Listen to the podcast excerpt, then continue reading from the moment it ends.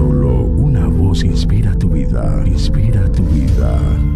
Una voz de los cielos, con el pastor Juan Carlos Mayorga. Bienvenidos. El que no ama no ha conocido a Dios, porque Dios es amor. Primera epístola de Juan, capítulo 4, versículo 8. Hay un motivo celestial único por el que, al cotejar el amor con la fe y la esperanza, el apóstol Pablo dijo que el mayor de ellos es el amor. Ese distintivo de madurez tiene relación con la misma naturaleza de Dios. Como habló el apóstol Juan, Dios es amor. Ahora bien, cabe aclarar que el Dios nuestro no es una fuerza invisible llamada amor, ni mucho menos un principio eterno que gobierna la creación. Y pese a que esta es una forma de pensamiento en algunas religiones, no es un razonamiento bíblico. Dios es amor, quiere decir que su esencia principal e invariable está compuesta de amor, así como es luz.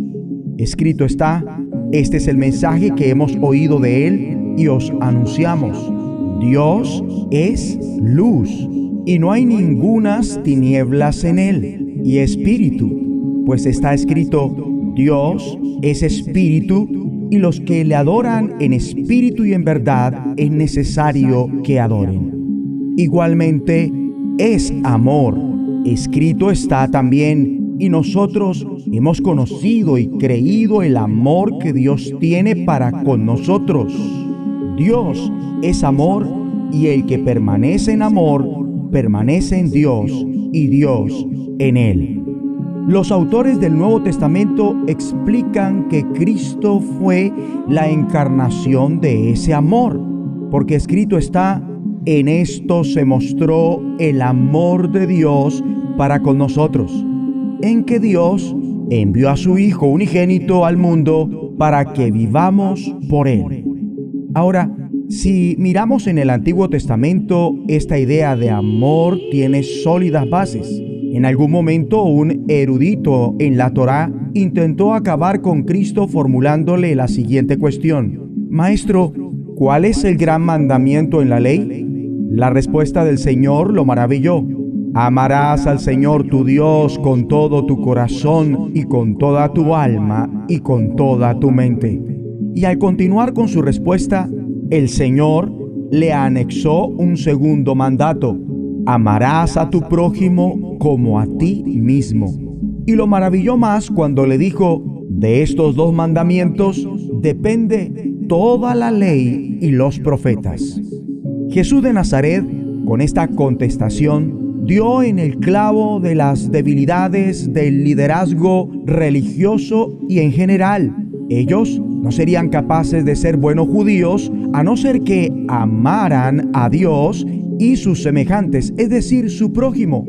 No es posible ser un buen líder en el ámbito político, militar, social, espiritual, empresarial, familiar y demás, a menos que ames a Dios y a tus semejantes. Y para puntillar, Cristo resaltó que los holocaustos y sacrificios no tienen razón de ser si no son por amor. Tan es así que el amar como Dios lo espera y manda, lo supera. Escrito está, y el amarle con todo el corazón, con todo el entendimiento, con toda el alma y con todas las fuerzas, y amar al prójimo como a uno mismo, es más que todos los holocaustos y sacrificios. Mi amigo y amiga, el mandato amarás a tu prójimo como a ti mismo, como mínimo se menciona en ocho ocasiones en el Nuevo Testamento, una parte en los Evangelios y otra en las epístolas. Y nuestros semejantes, nuestros prójimos, no son únicamente otros del pueblo de Dios, Igualmente lo son los enemigos, amigos, entre comillas, parientes y conocidos no creyentes. Vamos a orar. Dios de amor, ayúdame a permanecer en amor. En el nombre de Jesucristo. Amén. La voz de los cielos, escúchanos, será de bendición para tu vida. Bendición para tu vida.